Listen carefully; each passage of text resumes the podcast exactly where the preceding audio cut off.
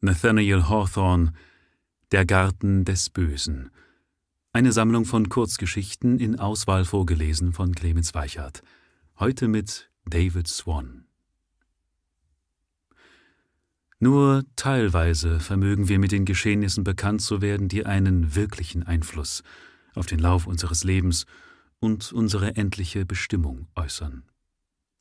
Andere Ereignisse, wenn wir sie überhaupt so nennen können, treten hinwieder in unsere nächste Nähe und verschwinden wieder ohne Folgen, und ihre Annäherung und Präsenz verrät sich nicht durch den leisesten Reflex von Licht oder Schatten auf unseren Geist.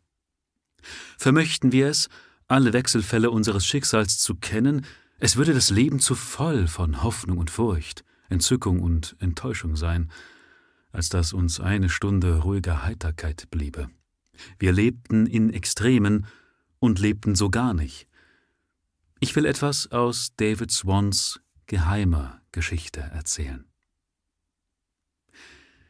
Nicht eher haben wir mit seinem Leben zu tun, als bis wir ihn zwanzigjährig auf der Landstraße zwischen seinem Geburtsort und der Hauptstadt treffen, wo sein Onkel, ein kleiner Materialwarenhändler, ihn hinter den Ladentisch nehmen sollte.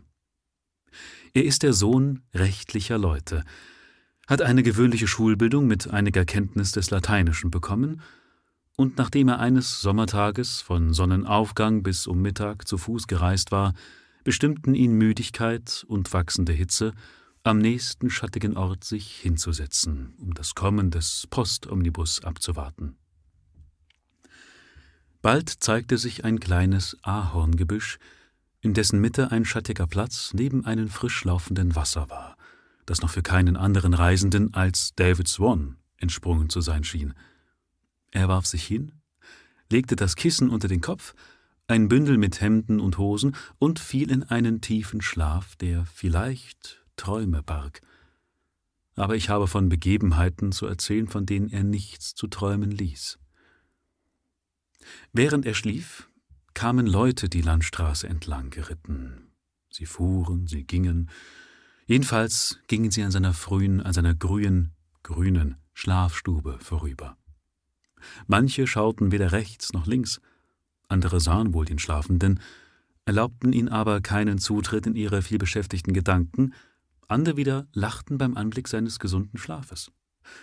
Und mehrere, deren Herz mit Galle gefüllt, schütteten ihren giftigen Überfluss auf David Swan aus. Eine Witwe in mittleren Jahren steckte, als niemand in der Nähe war, ihren Kopf ein wenig in das Gebüsch hinein und fand, dass der junge Bursche ganz reizend aussehe. Ein Mäßigkeitsprediger sah ihn und flocht den armen David als ein schreckliches Beispiel totaler Betrunkenheit an der Landstraße in seine Abendpredigt ein. Aber Tadel, Lob, Heiterkeit, Fluch und Gleichgültigkeit galten David Swan nichts. Er hatte erst ganz wenig geschlafen, als eine gute braune Kutsche, von zwei schönen Pferden gezogen, heranrollte und fast dicht vor Davids, vor Davids, vor Davids Ruheplatz plötzlich hielt. Eine Lünse war losgegangen und hatte das eine Rad ablaufen lassen. Der Schaden war gering und verursachte nur einen kleinen Aufenthalt einem ältlichen Kaufherrn und seiner Frau, die in ihrem Weg nach der Stadt zurückkehrten. Während Kutscher und Diener das Rad wieder anlegten, gingen der Herr und die Dame in den Schatten der Ahorne, sahen den Quell und an seiner Seite den schlafenden David. Berührt von der Ehrfurcht, die auch der niederste Schläfer um sich verbreitet, trat der Kaufmann so leise auf, wie es seine Gicht ihm erlauben wollte, und seine Gattin nahm sich möglichst in Acht, kein Geräusch mit ihrem Seidenkleide zu machen, damit David nicht plötzlich erwachen möchte. Der schläft gut, sagte der Kaufherr. Ein Schlaf wie der, ohne Schlafmittel erreicht, es hätte für mich mehr Wert als die Hälfte meiner Einkünfte. Er würde Gesundheit und ein nicht beunruhigtes Gehirn voraussetzen. Und Jugend, sagte die Dame. Je länger das Paar auf den Schläfer schaute, umso mehr fühlte es sich zu ihm hingezogen als ein verirrter Sonnenstrahl über sein Gesicht spielte, bemühte sich die Dame, ihn durch einen vorgebogenen Zweig abzuhalten, worauf sie begann, eine Art Muttergefühl für den jungen Mann zu bekommen.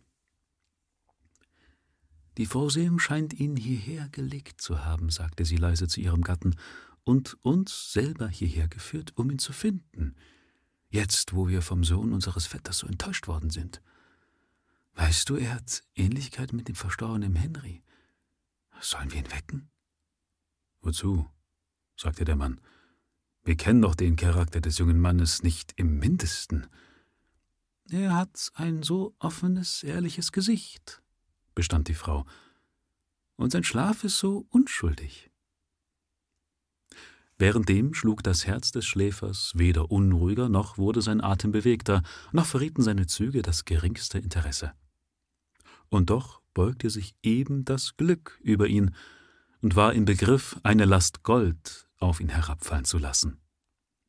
Der Kaufherr hatte seinen einzigen Sohn verloren und hatte keinen Erben für sein Reichtum, außer einen entfernten Verwandten, mit dessen Leben er unzufrieden war.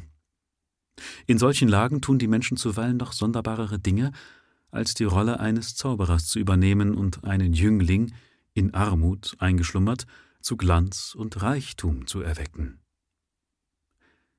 Sollen wir ihn nicht wecken? wiederholte die Dame, und ihr Ton war sehr ermunternd. Der Wagen ist wieder in Ordnung, meldete da der Diener hinter ihnen. Das alte Paar erschrak und hastete zum Wagen im Innern verwundert, dass sie je daran hätten denken können, so was Lächerliches zu tun. Der Mann legte sich in den Wagen zurück und beschäftigte sich in Gedanken mit seinem Plane eines Asyls für verunglückte Geschäftsleute. Inzwischen schlief David Swan seinen guten Schlaf. Der Wagen konnte noch nicht weit sein, als ein junges Mädchen des Weges kam, deren Schritt genau anzeigte, wie ihr kleines Herz hüpfte. Vielleicht war es diese fröhliche Art ihres Ganges, welche ihr Strumpfband sich lösen ließ. Sie fühlte das Rutschen des seidenen Gürtels und wandte sich in den Schatten der Ahorne und fand dort den Schlafenden. Rot wurde sie wie eine rote Rose darüber, in ein männliches Schlafgemach und noch dazu zu einem solchen Zwecke gedrungen zu sein, und wollte rasch wieder umkehren. Nur noch einen Blick auf des Jungen Gesicht warf sie, und sah eine Gefahr über ihm schweben. Eine Biene umschwärmte ihn, ließ sich nieder gerade auf des schlafenden Augenlid. Ist nicht der Stich einer Biene zuweilen tödlich? So frei wie unschuldig ging das Mädchen das Ungeheuer mit dem Taschentuch an, jagte es aus dem Schatten der Bäume. Dies war getan, und mit kürzerem Atem und tieferer Röte gab sie dem Fremden noch einen Blick, um dessen Willen sie mit einem Drachen gekämpft hatte. Wie hübsch er ist, dachte sie, und wurde noch röter. Wie war's möglich, dass kein Traum von Glück so lebendig in ihm wurde, dass er, von der eigenen Kraft erschüttert, zersprang und ihn das Mädchen in seinen Traumbildern wahrnehmen ließ? Weshalb lächelte er nicht wenigstens in seinem Gesichte einen Gruß zu dem Mädchen hin? Es war doch gekommen, dass das reine Weib, dessen Seele nach dem alten Bilde von seiner eigenen abgetrennt worden war und die er zu finden sich sehnte, mit allen seinen unbestimmten und leidenschaftlichen Wünschen.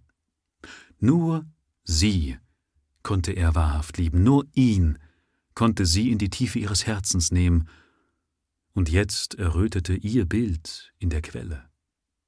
Verschwand es, schimmerte sein glücklicher Glanz nie wieder über dem Leben dieses Jünglings. Wie ruhig er schläft, flüsterte das Mädchen. Und sie ging. Aber ihr Schritt war nicht mehr so lustvoll, wie ehe sie kam. Der Vater des Mädchens, ein wohlhabender Kaufmann auf dem Lande, sah sich gerade zu dieser Zeit nach einem jungen Mann um, wie David Swan einer war. Hätte David hier am Wege die Bekanntschaft der Tochter gemacht, er würde des Vaters Gehilfe geworden sein, und alles andere wäre von selber gefolgt. Das gute Glück hatte sich abermals an ihn herangestohlen, so nah, dass es seine Kleider streifte, und er ahnte nichts davon. Das Mädchen war aus dem Gesicht, Als zwei Männer unter den Schatten der Ahorne traten, Spitzbubengesichter hatten sie, und ihre Kleider waren schmutzig, aber seltsam zusammengestellt. Es waren zwei Kerle, die von dem lebten, was ihnen der Teufel schickte. Sie hatten ihren gemeinsamen Gewinn aus dem nächsten Schurkenstreich auf ein Spiel Karten gesetzt, das unter diesen Bäumen entschieden werden sollte. Aber als sie David sahen, brummte der eine Still. Das Bündel da, unterm Kopf. Der andere nickte, winkte und schielte zur Seite. Sagte der Erste, Irgendwas wird er schon drin haben. Geld wohl auch. Da oder in seinen Hosentaschen. Aber wenn er aufwacht. Der andere schob seine Weste etwas zur Seite, dass der Griff eines Messers sichtbar wurde. Na los. Der eine hatte sein Messer locker gemacht und hielt es dem Schläfer über das Herz, während der andere das Bündel untersuchte. Die beiden hätten wohl ihre bösen Gesichter nicht erkannt, hätten sie sich zur Seite gewandt und das Spiegelbild in der Quelle gesehen. David Swan hatte nie ein ruhigeres Gesicht gezeigt als jetzt, als ob er schlafend an seiner Mutter Brust läge. Ich muss das Bündel hervorziehen, sagte der eine. Wenn er sich rührt, stoß ich zu, sagte der andere. In diesem Augenblick tauchte am Boden schnüffelnd ein Hund auf, unter den Bäumen. Nun schaute er die Zweie an, dann den Schläfer.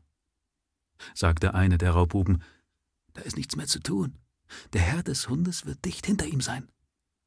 Wir wollen einen Schluck nehmen und dann fort, sagte der andere und steckte sein Messer ein. Der andere zog seine Brandweinflasche hervor und jeder tat einen Schluck daraus. Dann zogen sie mit einem Gelächter weiter, dass man wohl hätte sagen können, sie zogen jubelnd ihren Weg.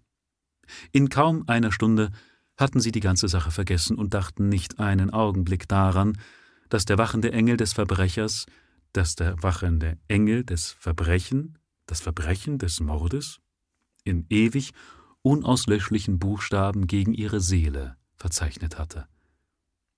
David Swan aber, der schlief noch immer, und hatte weder den Schatten des Todes gefühlt, als dieser über ihm hing, noch die Glut des erneuten Lebens, als er wieder verschwunden war. Er schlief noch, aber nicht mehr so fest wie anfangs. Eine Stunde Rast hatte seine Glieder wieder von der Ermüdung befreit, die die Stunden der Anstrengung ihnen aufgeladen hatte. Er regte sich, bewegte lautlos seine Lippen, und nun hub er ihnen an, mit den Mittagsgespenstern seines Traumes zu reden aber das Rollen von Rädern kam lauter und rasselnd die Landstraße entlang, bis es dröhnend durch den sich bereits zerstreuten Nebel von Davids Schlummer brach, und da war der Postwagen. David sprang auf, mit voller Besinnung. Holla, Kutscher! Ein Passagier! Oben ist noch Platz, rief es vom Bock. David kletterte auf den Wagen und ließ sich nach der Stadt fahren, ohne auch nur einen Blick des Abschieds auf jene Quelle traumartiger Wechselfälle zurückzuwerfen. Weder wusste er, dass ein Phantom des Reichtums seine goldene Farbe auf ihr Wasser geworfen, noch, dass ein anderes der Liebe bei ihrem Rauschen aufgeseufzt, noch dass ein drittes Phantom des Todes ihr Wasser mit seinem Blute hochrot zu färben gedroht hatte, und alles dies in der kurzen Zeit eines Schlummers zu Mittag. Schlafend oder wachend. Nie hören wir die luftigen Fußtritte jener seltsamen Ereignisse, die sich beinahe verwirklichen. Man möchte auf eine alles überwachende Vorsehung schließen, dass, während Unsichtbares und Unerwartetes sich fortwährend über unseren Weg legt, dennoch Regel genug in unserem irdischen Leben wirkt, Regel genug, als dass ein selbst teilweises Vorhersehen ohne Nutzen wäre.